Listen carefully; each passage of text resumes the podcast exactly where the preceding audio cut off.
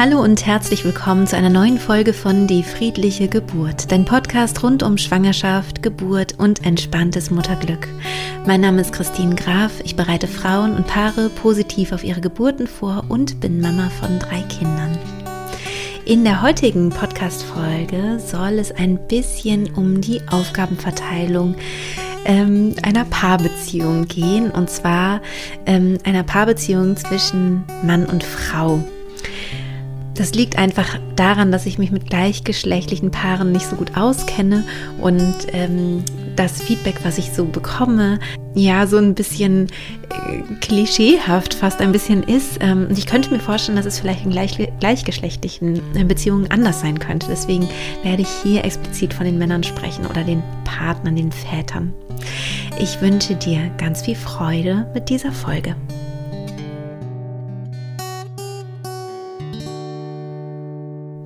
Ja, in der heutigen Podcast-Folge soll es also darum gehen, ähm, ja, wie teilen wir unsere Aufgaben eigentlich auf? Und mir fällt es schon in der Schwangerschaft sehr auf, dass die Frauen sich oft früh schon mit der Geburt auseinandersetzen, vielleicht auch mit der Erziehung, mit dem, was könnten die Kinder tragen oder das Kind, was man in sich trägt, ähm, vielleicht anziehen oder ähm, dass sie gerne ja die Wohnung umgestalten möchten oder das Haus und schon so ganz in dieser Mutterschaft drin sind oder zumindest so langsam reinfinden oder das Gefühl haben, sie müssten sich damit auseinandersetzen. Das liegt natürlich daran, dass unser Körper uns einfach auch ähm, signalisiert, dass gerade etwas anders ist. Sei es, dass man, ja, dass einem übel ist in der Frühschwangerschaft oder dass äh, man plötzlich komische Essensgelüste hat oder dass man das Gefühl hat, ich bin so launisch oder ich klammer plötzlich so an meinem Partner oder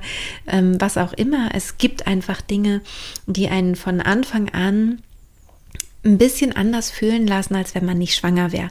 Es gibt bestimmt auch Ausnahmen. Also ich kenne auch Frauen, die sagen, oh, ich habe das jetzt erst gar nicht mitbekommen und so und mir ging es ganz normal. Und aber in der Regel oder häufig höre ich auch genau das Gegenteil. Bei mir war es auch so. Also dass ich immer so ab vierte, fünfte Woche gemerkt habe, jetzt wird mir schlecht. Ah, okay, ich sollte mal einen Test machen. Und ähm, das hat sich dann auch gerne zwölf Wochen durchgezogen. Und auch danach, wenn dann so der Bauch wächst und man die ersten Tritte vielleicht spürt vom Kind, hat man einfach mehr und mehr so ein Gespür und das, ja, und das nimmt einen ja auch irgendwie ein. Also die ganzen Vorsorgeuntersuchungen und, und so weiter und so fort. Also man ist einfach sehr, dadurch, dass es im eigenen Körper passiert, da auch verbunden mit dem, was da passiert. Und ganz egal, wie man das dann bewertet, ob man sagt, oh, ich habe da vielleicht auch Schwierigkeiten mit oder ich bin mega happy oder ich finde nicht so richtig rein in die Mutterrolle oder es, es kommen Ängste hoch, aber irgendwie macht es was mit uns in der Regel. Und mit dem werdenden Papa macht es natürlich auch was.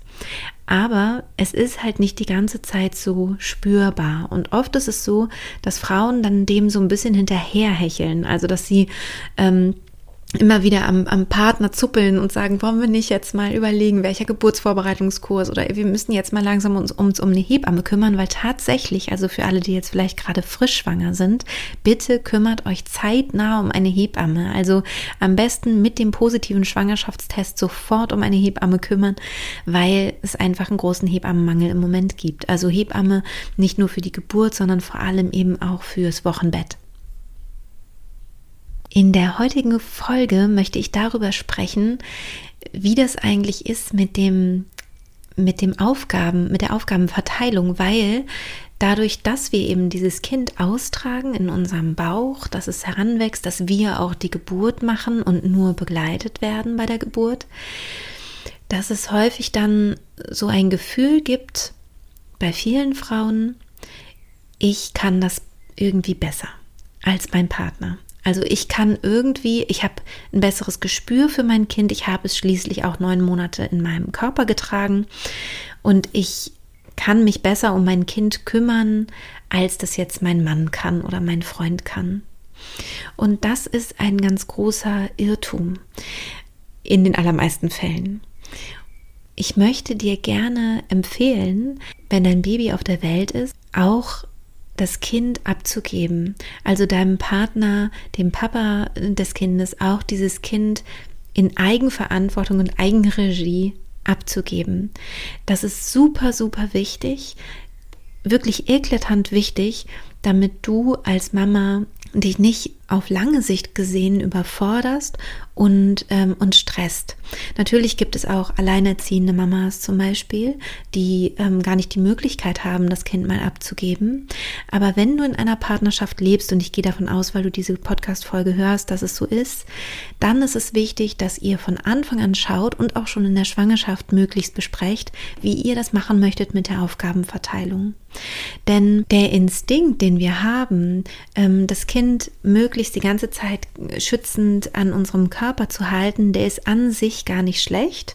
Der kommt halt noch aus wirklich Urzeiten, wo die Männer oft in großen Gruppen jagen gegangen sind, zumindest stellen wir uns das so vor, ähm, und die Frauen halt eher in ihren Höhlen und so weiter geblieben sind und da sich um die Kinder gekümmert haben und diese, diese Männer, diese Partner einfach gar nicht so verfügbar waren. Jetzt haben wir ja eine ziemlich, ähm, sage ich mal, unnatürliche Konstruktion, zumindest in den meisten Fällen, dass wir eben mit unserem Partner in einer Wohnung leben oder in einem Haus. Also ein sehr, ein sehr, sehr kleines Dorf, sage ich mal, was sich um das, um das Kind bildet. Es wirklich besteht nur aus zwei Menschen vielleicht am Anfang. Und dann kommen noch Kinder dazu und vielleicht kommen manchmal Großeltern noch zu Besuch und man hat natürlich auch Freunde, die man besucht oder die zu Besuch kommen. Aber häufig leben wir halt in diesen Kleinstfamilien. Das heißt, es ist wichtig, dass du dir klar machst, so ist das eigentlich von der Natur nicht gedacht. Eigentlich wären wir in einem Clanverband und wir würden, wenn wir unser Kind bekommen, es auch immer mal wieder an eine an eine Freundin oder äh, unsere Mutter oder Schwester oder wen auch immer mal abgeben, um für uns da zu sein, also um mal zu kochen ungestört oder um mal uns zu waschen oder was auch immer. In damaligen Zeiten hat man sich die Kinderversorgung also eher geteilt. Das ist das, wovon man so ausgeht. Und heute ist es eben so, dass es auch wichtig ist, dass du die Kinderversorgung teilst. Du hast aber eben jetzt hier keinen weiblichen Clan um dich rum, sondern du hast einen Partner. Und der macht vielleicht ein paar Sachen anders als du. Also es könnte sein, dass du dir was Bestimmtes überlegt hast, was du gerne machen möchtest. Und es wäre toll, wenn ihr das vorher besprecht, also in der Schwangerschaft. Zum Beispiel hast du ja vielleicht auch die Folgen gehört, windelfrei, dann ist es natürlich ein Riesenthema. Ähm, wenn du eben beschließt, okay, ich möchte eigentlich auf Windeln verzichten oder halt nur so Backup-Stoffwindeln äh, haben und ansonsten mein Kind abhalten. Ja, aber dann muss ja jetzt der Partner eben auch mitziehen, weil sonst ist das Kind tatsächlich die ganze Zeit bei mir, weil ich eben für diese Ausscheidungen zuständig bin. Ich bin ja auch fürs ähm, Trinken zuständig, zumindest wenn ich stille. Also es ist, hängt, hängt das Kind an meinem Körper. Ähm, aber ansonsten könnte ich es ja abgeben, wenn das eben geklärt wäre. Also wenn ich entweder zum Beispiel Stoffwindeln nutze oder Ökowindeln oder ich vielleicht auch ähm, mit meinem Partner abgesprochen habe, dass ich dieses Windelfrei probieren möchte und er eben auch bereit ist, das mitzuerfahren. Ne? Also sein Kind eben auch auf diese besondere Weise kennenzulernen, was ich total empfehlen kann. Und vielleicht ist es aber so, er möchte nicht. Also er findet Windelfrei irgendwie doof und äh, du findest es gut und jetzt habt ihr da einen Konflikt und ein Problem. Und da dann eben zu gucken, was könnte der Kompromiss sein und wie kann ich aber trotzdem, auch wenn vielleicht der Kompromiss ist, okay, dann kriegt es halt dann Stoffwindel an und er muss es halt dann eben auch sauber machen, könnte ja zum Beispiel ein Kompromiss sein oder auch Wegwerfwindeln, ähm, aber er muss die entsorgen oder so, dass ihr eben guckt, wie kannst du dein Kind auch mal wirklich aus der Hand geben. Und dann passieren auch manchmal komische Sachen. Also ähm, generell ist es so, dass Väter oder generell kann man natürlich nicht sagen. Es gibt ähm, also es sind ja alles jetzt hier so, so pauschale Geschichten und so, nicht generell, aber ähm, Väter tendieren dazu, ein bisschen sportlicher mit Kindern umzugehen. Also zum Beispiel äh, irgendwie Sachen zu machen, wo du vielleicht als Mutter daneben sitzt und denkst, um Gottes Willen, ich kann gar nicht hingucken. Und natürlich gibt es da einen Unterschied, ob etwas wirklich gefährlich ist und du merkst so, nee, Moment. Oder wo du sagst, okay, bei mir fühlt sich das jetzt, also für mich fühlt sich das gerade nicht gut an. Ich würde mein Kind ganz anders behandeln, aber es ist eben auch nicht nur mein Kind, es ist auch sein Kind. Und es ist eigentlich, wenn ich jetzt ganz rational rangehe, auch nicht wirklich gefährlich, was er da macht. Und dann ist es eben wichtig, das auch loszulassen, zu sagen, okay, das ist in Ordnung. Und ich würde empfehlen, dich auch schon relativ früh aus dem ähm, also zu verabschieden, ab und zu mal für, für einen gewissen Zeitraum. Also zu sagen, okay, ich verabrede mich jetzt hier mit einer Freundin zum Spaziergang, eine Stunde und ich bin weg und das Kind ist beim Papa. So, das haben wir, steht im Kalender, so ist das und so machen wir das jetzt auch. Und natürlich kann mit einem Kind immer was dazwischen kommen. Das Kind ähm, hat genau da irgendwie Hunger und deswegen verschiebt sich dieser Spaziergang oder so.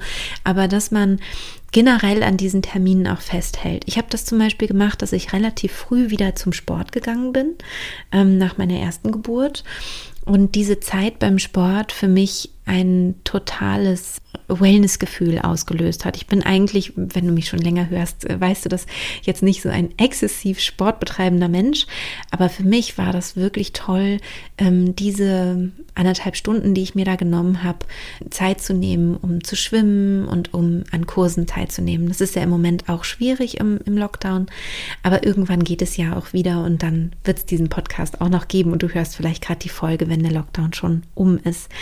Dass du dir also überlegst, was brauche ich, damit ich mal zur Ruhe kommen kann. Als ich dann mehrere Kinder hatte, zwei und drei Kinder, da war es für mich eher so, dass es für mich eine totale Befreiung war oder ein Gefühl von erholsam, erholsamer Quality Time mit mir, wenn ich alleine zu Hause war. Das heißt, ich habe dann den Papa der Kinder gebeten, könntest du mal mit denen rausgehen oder so und dass man dafür halt wirklich sorgt. Ich muss sagen, ich war wirklich sehr beschenkt. Ich hatte einen Partner an meiner Seite, der ja, einfach sich wunderbar um die Kinder gekümmert hat und mir den Rücken auch immer freigehalten hat, wenn ich arbeiten wollte, musste und auch, und auch sonst im, im Alltag. Also das war irgendwie überhaupt kein Problem, das, das äh, dann irgendwie zu kommunizieren.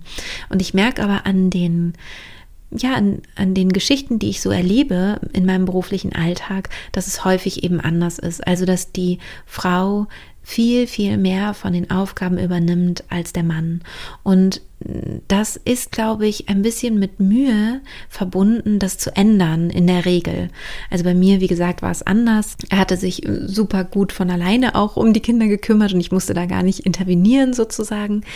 Aber wenn es jetzt, wenn du jetzt nicht so gesegnet bist sozusagen da so viel Unterstützung hast, dann ähm, ist es, glaube ich, wichtig, sich von Anfang an klar zu machen, okay, das und das sind die Aufgaben, wie verteilen wir das?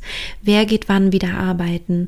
Die Sachen in Frage zu stellen und auch wenn du wenn du gerne arbeiten möchtest zu sagen okay dann möchte ich aber gerne wieder arbeiten wie machen wir das mit der Elternzeit diese ganze Dinge diese ganzen Dinge wirklich offen zu besprechen und da kann ja dann am Ende auch rauskommen, nein, ich möchte bei meinem Kind sein, ich möchte eine längere Elternzeit nehmen ähm, und ich möchte auch gerne kochen und ich möchte auch gerne backen und ich möchte auch gerne den Haushalt machen, weil mir das wahnsinnig Spaß macht und es mich total erfüllt. Und das ist auch vollkommen in Ordnung. Und genauso sollte es auch in Ordnung sein, dass du sagst, ich möchte ab einem bestimmten Zeitpunkt auch wieder arbeiten gehen. Wie können wir das machen? Bei mir war es zum Beispiel damals so, dass ich sehr früh wieder arbeiten gegangen bin und dass mein Partner mitgekommen ist, damit ich in den äh, in meinen also wenn das, wenn das Baby Hunger hatte, eine Stillpause machen konnte. Also ich habe dann meine Arbeit unterbrochen, habe das Kind gestillt und habe dann weitergearbeitet. Das waren projektbezogene Arbeiten, ähm, daher, das waren immer nur so sechs Wochen. Und ähm, da konnten wir das halt super so machen. Aber das sind halt Dinge, die, glaube ich, sinnvoll sind, vorher zu besprechen. Also wie, wie will ich das eigentlich handhaben? Wie viel möchte ich arbeiten und wie, mm, ja, wie, wie kann ich eben auch guten Gewissens mein Kind auch beim Partner mal lassen? Und auch mit dem zu Bett gehen später ist es eben so eine Sache, ne, dass häufig dann die Mama die, die Kinder zu Bett bringt und ähm, es ist aber schön, wenn sich das abwechseln darf und gleichzeitig da eben auch keinen Druck reinzubringen, zu sagen, ähm, es kommt immer auch noch darauf an, wie es dem Kind geht. Dem Kind soll es gut gehen, mir soll es gut gehen als Frau und Mutter und meinem Partner soll es gut gehen als ähm, Mann und äh, Vater. Also, dass ihr immer schaut, dass ihr Kompromisse eingeht, dass ihr über die Sachen sprecht, dass ihr vorher natürlich schon gut plant. Man kann sicher viele Dinge gut vorher durchsprechen und dann kommt es doch nochmal irgendwie anders, fühlt sich plötzlich ganz anders an. Vielleicht hattest du dir vorgenommen, nach einem Jahr wieder arbeiten zu gehen und du merkst, Mist, ich, ich bin überhaupt noch nicht bereit, jetzt arbeiten zu gehen. Ich möchte noch länger zu Hause bleiben. Und auch das ist vollkommen in Ordnung. Also auch, dass sich so Dinge nochmal ändern. Aber bleibt miteinander im Gespräch, seid miteinander im Gespräch und ähm, die ganz konventionelle Rollenverteilung Mutter, also Frau und Mutter und Mann und Ernährer, denke ich, ist auf jeden Fall sinnvoll, einmal in Frage zu stellen und dann eben zu gucken, was gehört dann alles dazu. Also Haushalt gehört dazu, Babypflege gehört dazu, Unterhaltung, also Kinderunterhaltung, Bespaßung sozusagen gehört vielleicht dazu und auch später dann eben, ne, wer kümmert sich darum, dass das, äh, ja, dass das mit der Schule alles gut läuft und so wenn es von Anfang an also wenn du von Anfang an das hinbekommst, dein Kind auch abzugeben, also mal einfach deinen Partner machen zu lassen, der wird es schon machen und dann hat das Kind halt den Strampler falsch rum an und ähm, mal nur die viel zu kalte Mütze aufgesetzt und hat vielleicht im schlimmsten Fall hinterher einen Schnupfen, aber äh, solange es nicht gefährlich ist, lass deinen Partner, deinen Mann einfach mal machen. Das ist so eine ähm, Empfehlung von mir als Dreifachmama. Es wird dir den Stress nehmen. Und wir haben ja das Problem heute häufig bei, ähm, bei Müttern von Mental Load, weil sie alles machen plötzlich. Sie sind von der Emanzipation her halt nicht so dass man sagen könnte, okay, wir teilen uns die Arbeit und wir teilen uns die Kindererziehung und wir teilen uns den Haushalt, sondern häufig ist es so, wir machen, wir arbeiten beide voll und die Frau macht auch noch 80 Prozent der Kindererziehung, der, ähm, der, des Haushalts und der Kinderpflege. Und das kann es nicht sein, weil es auf deine gesundheitliche Kosten geht. Also das ist eben total wichtig, dass du dir klar machst, wenn ich hier nicht fit bin, dann hat niemand was davon. Also es gibt so viele Frauen, die zwar das alles machen, aber am absoluten Limit sind, ähm, gar nicht mehr wissen, wo ihnen der Kopf steht, überhaupt keine Zeit mehr mit sich selbst alleine verbringen oder mit einer Freundin oder so. Also wirklich so Zeit, wo man so aufladen kann. Und darunter leidet die ganze Familie. Und das ist vielleicht auch der wichtigste Punkt, der jetzt hier zum Abschluss der Podcast-Folge nochmal kommt wir denken ja häufig oder haben so das Gefühl, wenn wir uns aufopfern, dann machen wir was ganz Tolles für die Familie oder für die Allgemeinheit. Und alle sollten uns eigentlich dankbar sein, ja, dass wir das alles hier so toll hinkriegen. Und in Wirklichkeit ist es genau das Gegenteil. Wir schaden damit unserer Umwelt. Denn wenn ich nicht mehr kann, dann werde ich ungehalten, die Beziehung nimmt Schaden, ähm, die Sexualität mit dem Partner nimmt vielleicht Schaden, das Gefühl von, von Glück, von Lebensglück nimmt Schaden. Und das merken ja die anderen auch, die anderen Familienmitglieder.